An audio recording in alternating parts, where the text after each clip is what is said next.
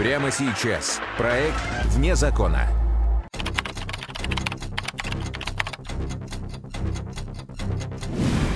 Самые громкие преступления. Самые запутанные и интересные детективные истории России. Иногда они возвращаются. Лихие 90-е уже прошли, и такие преступления, убийство нескольких человек, они как-то были уже редкостью. Жестокие недетские игры. И у дочери, и у матери э, имелись полуторезные ранения. И сколько в Нижнем Новгороде стоит человеческая жизнь? Крупная сумма денег, это в долларах, в рублях, там, ну, эквивалент там 700 тысяч рублей. Убийцы дочки матери. В проекте «Вне закона».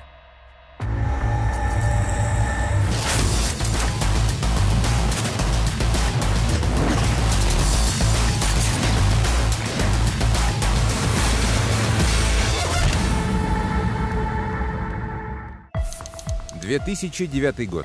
Окраина Нижнего Новгорода. Приокский район. Поздним вечером Иван возвращался с работы домой по пустынному шоссе за рулем своего автомобиля. Не доезжая пары километров до дома, он увидел лежащую на обочине молодую девушку. Остановив машину, автомобилист поспешил девушке на помощь, решив, что та стала жертвой ДТП. Но, подойдя поближе, Иван увидел. Девушку зарезали.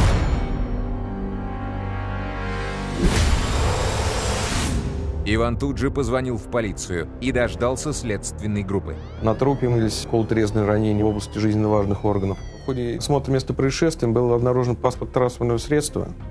Как мы знаем, он имеет именной, и по этому документу удалось сразу же установить личность погибшей, что это была Марина Сорокина. Из материалов уголовного дела. Марина Сорокина, 1979 года рождения, уроженка города Горький, не замужем, работала в Нижегородском отделении Союза театральных деятелей Российской Федерации. Поехали к ней домой, предполагаю там сообщить родителям, а также всегда при убийствах э, идет осмотр места происшествия место проживания погибшего. Выяснив место жительства убитой девушки, сыщики направились к ней домой на улицу Ломоносова. Там их ждала еще одна страшная находка. Мы прошли в квартиру, дверь пришлось уже открывать с помощью дополнительных комплектов ключей, и в квартире был обнаружен труп матери. Он лежал, она лежала на кровати, связанная. Было видно, что в квартире находились лица, которые искали какие-то ценности, вещи. С учетом того, что также вокруг матери имелось большое количество крови, было видно, что ее смерть также носит криминальный характер. Из материалов уголовного дела. Сорокина Галина Вениаминовна, 1950 года рождения. Работала руководителем Нижегородского отделения Союза театральных деятелей Российской Федерации. Ну, во-первых, мы потеряли э, просто очень чистого и очень доброго человека. То есть э, Целыми днями она занималась только тем, что к ней приходили люди со своими бедами, заботами, она всех выслушивала, а работать мы начинали где-то ближе к ночи, когда все уходили. Если, например, всем говоришь Галь Сорокина, то все ее звали мама Галя. Может быть, на семью напал кто-то из тех, кто хотел помощи и по каким-то причинам не смог ее получить? Или дело было в профессиональной деятельности? Судмедэксперты установили, Марину и Галину Сорокиных убили с разницей в полтора часа. По признакам умышленного двойного убийства было немедленно возбуждено уголовное дело. Это преступление стояло на контроле МВД России в связи с тем, что Сорокина Галина являлась руководителем отделения Союза театральных деятелей Нижегородской области.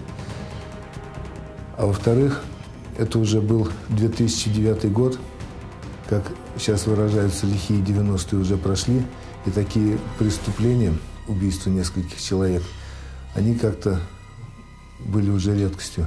Сыщики во что бы то ни стало в самые сжатые сроки должны были найти преступников, зверски убивших маму и дочь. Следователи не сомневались. Их убили одни и те же люди. На это в первую очередь э, указывало то, что труп обнаружили довольно короткий промежуток времени. А, факт того, что и у дочери, и у матери э, имелись полуторезные ранения.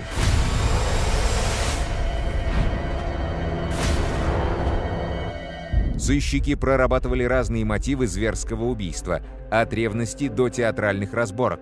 Но улики явно указывали на другой мотив. У потерпевшей а, первой Марии пропал а, автомобиль. А в квартире, по словам родственника, они получили недавно наследство, хранилась крупная сумма денег, вот в долларах, в рублях там, ну, эквивалент там 700 тысяч рублей, а, золотые украшения – вот, и поэтому сразу была выдвинута версия, э, это убийство с целью ограбления.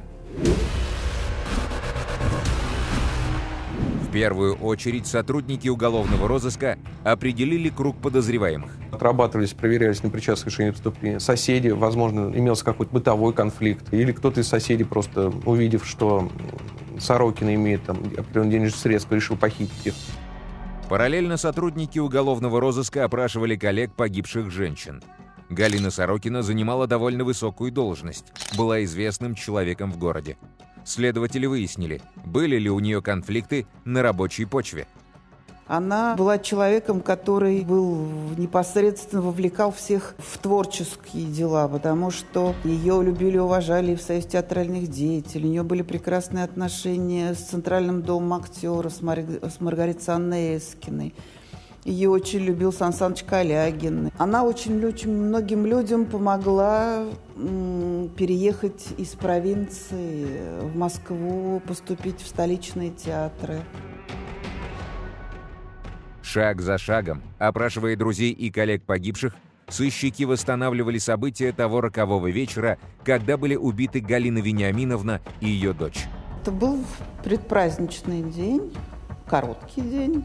Ничего, он был рабочий, мы ушли на несколько выходных дней. Мы долго разговаривали вечером по телефону. Потом у меня остался один вопрос, и она перестала отвечать.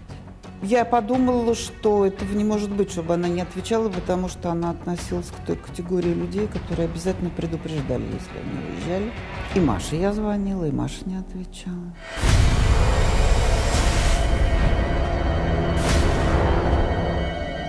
И мама, и дочь были женщинами незамужними, поэтому сыщики стали внимательно изучать мужчин из их окружения.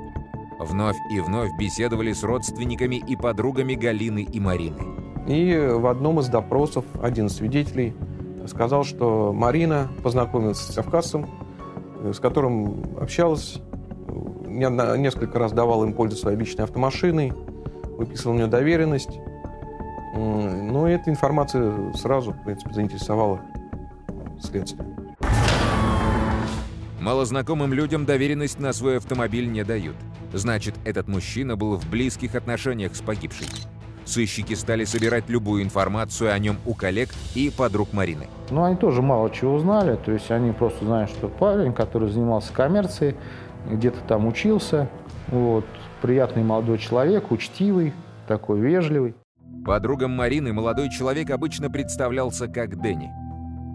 Ну вот все, что знали о нем, это только его уменьшительное имя и что он там учится неизвестно на каком курсе и вроде как на заочном отделении. Внимательно изучив социальные сети Марины Сорокиной, сыщики обратили внимание на ее фото в компании молодого человека, подходившего под описание, составленное подругами погибшей. На фото парень был в массивных солнцезащитных очках. Как-то пытались понять, кто это, и было понятно, что он учится в одном из вузов, то есть в кратчайшие сроки были подняты на ноги как бы все ректоры, вот, э, ну, примерно знали, в каком месте он учится, то есть там несколько университетов. Посмотрев несколько тысяч личных дел студентов нижегородских вузов, сыщики выяснили настоящее имя молодого человека Марины Сорокиной. Из материалов уголовного дела. Джафаров Фуат, 1985 года рождения. Уроженец города Рустави, Республики Грузия. Учащийся шестого курса заочного отделения Волжской государственной академии водного транспорта. Ранее не судим. Он помогал Маше чинить машину. И что-то там вот связано с этим, вот с машиной. у них, собственно, все, что их связывало, насколько я знаю. Но поскольку, поскольку я машинных дел совсем не знаю, поэтому не могу я утверждать. Но то, что он в дом не был вхож, это я вам точно могу сказать. Познакомившись случайно в автосервисе, Фуат и Марина продолжили общаться и за его пределами. Марина, кажется, влюбилась, шептались ее подружки. Фуат был моложе Марины на 6 лет. Впрочем, ни ее, ни тем более его это не смущало. Мы сразу же начали устанавливать круг общения данного человека, место его работы, как он характеризуется. Э, стали проверять его сотовую связь, и впоследствии он был вызван на допрос. На допросе Джафаров был невозмутим. Он сразу же заявил о своей полной непричастности к убийству мамы и дочки. Рассказал следователям о том, где находился в ночь убийства Сорокиных.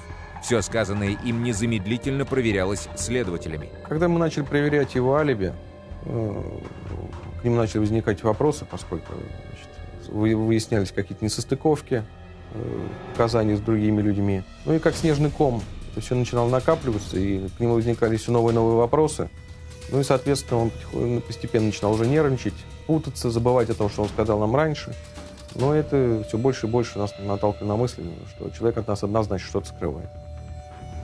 Пока шел допрос, участники оперативно-следственной группы пристально изучали близких друзей и приятелей Джафарова. С кем он проводил время, с кем работал, в компании кого был замечен чаще всего. Наиболее близкой связью был Абдулаев. Было принято решение значит, тут же доставить Абдулаева для допроса следователю. Из материалов уголовного дела. Абдулаев Равшан, 1988 года рождения. Уроженец города Горький. Студент 4 курса экономического факультета филиала Московского института экономики, менеджмента и права. Холост. Ранее не судим. Работает охранником в одном из торговых центров Нижнего Новгорода. Проверялись и допрашивались лица, с которыми вместе работал в торговом центре, лица из круга его знакомых, в том числе и на его сотовый телефон проверялся. В нем смотрелись его контакты, смотрелись лица, с которыми наиболее часто осуществляется соединение В результате этих действий сыщики вышли на общего приятеля Абдулаева и Джафарова Асадула Амарова. Из материалов уголовного дела.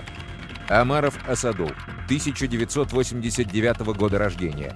Уроженец поселка Шамхал Дагестанской ССР. Студент второго курса Нижегородского строительного техникума. Холост, ранее не судим. Амаров был у нас, э, отсутствовал местонахождение, установили чуть позже, и уже э, он допрашивался позже.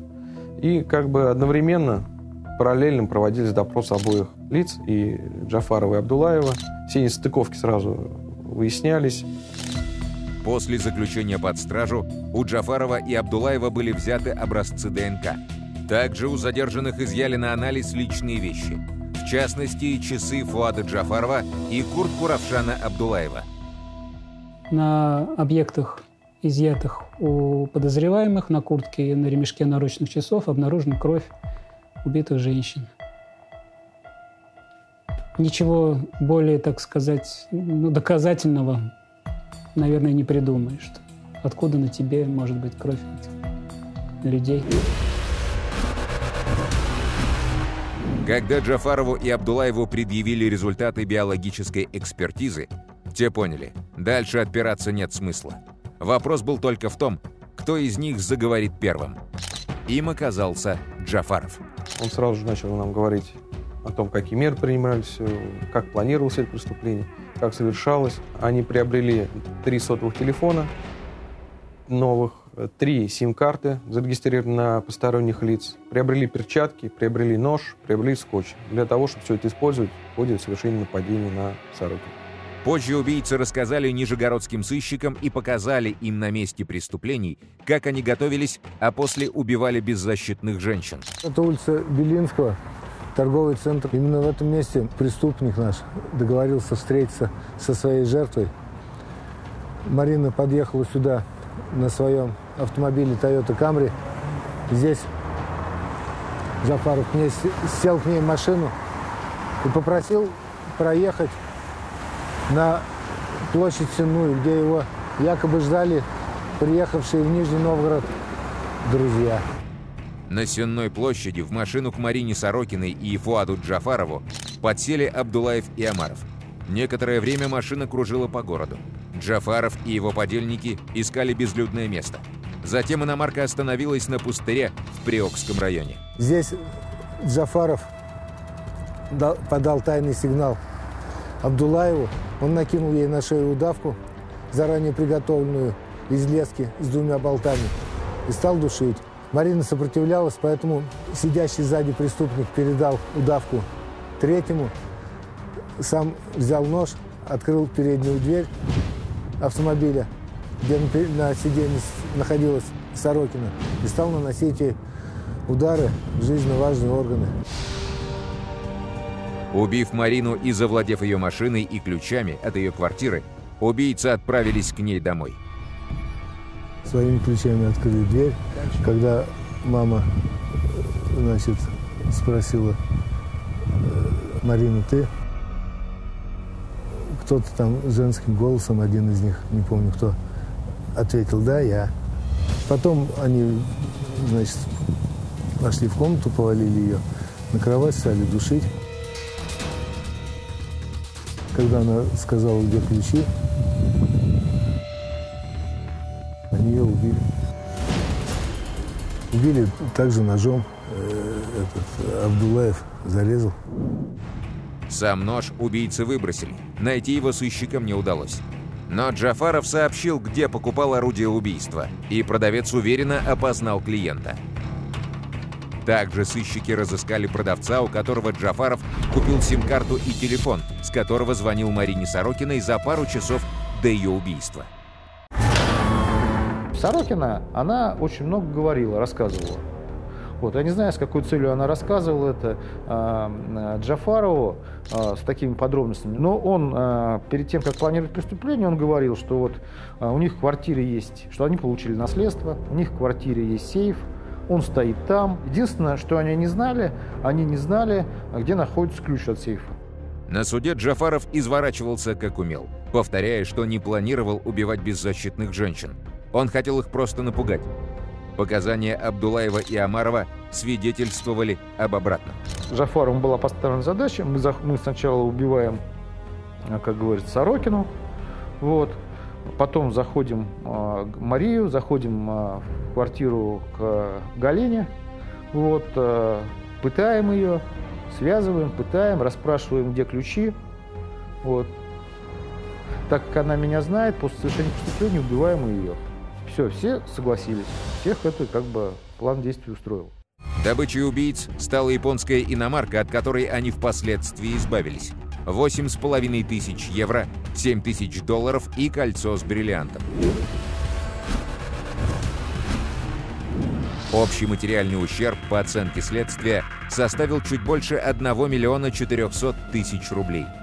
Во столько оценили жизнь Марины и Галины Сорокиных трое отморозков. Они были направлены на судебно-психиатрическую экспертизу. Все трое были признаны вменяемыми. Похищенные у убитых женщин ценности и деньги преступники не то что потратить, не сумели даже поделить. Их арестовали спустя три дня после совершения ими чудовищного преступления. Денежные средства и кольцо были найдены у одного обнаружено одного свидетеля, который пояснил, что один из наших э, преступников ему передал на хранение. И впоследствии кольцо было опознано потерпевшими. Э, часть денежных средств э, преступники сами выдали, пояснив, у кого из их знакомых они находятся и места хранения денежных средств. На суде только Равшан Абдулаев полностью признал свою вину. Джафаров и Амаров отказались от своих более ранних показаний. Они стали отрицать сам факт сговора и всячески пытались свалить всю вину в двойном убийстве на Абдулаева. Но их попытка успехом не увенчалась. Суд принял за основу показания Абдулаева. На мой взгляд, сотрудники правоохранительных органов сработали идеально. То есть я вот первый вот видела, что наше правосудие, оказывается, может быть с человеческим лицом, и что люди действительно просто грамотно выполняют свое дело. Оглашение приговора Джафарову, Абдулаеву и Амарову длилось более четырех часов. Решением Нижегородского областного суда Равшан Абдулаев был приговорен к 24 годам заключения в колонии строгого режима. Фуад Джафаров был осужден на 23,5, а Асадул Амаров на 22,5 года лишения свободы. В раскрытии этого преступления работало очень много сотрудников. Вот. Э, было раскрыто в кратчайшие сроки. Но это, как говорится, преступление, раскрыв которое, как говорится, можно ну, гордиться и в том числе как бы рассказывать там, своим детям, там, что там, смотри, папа там не зря там, прослужил в милиции, в полиции. Представители стороны обвинения и родственники зверски убитых женщин не сомневаются. Убийцы понесли заслуженное наказание.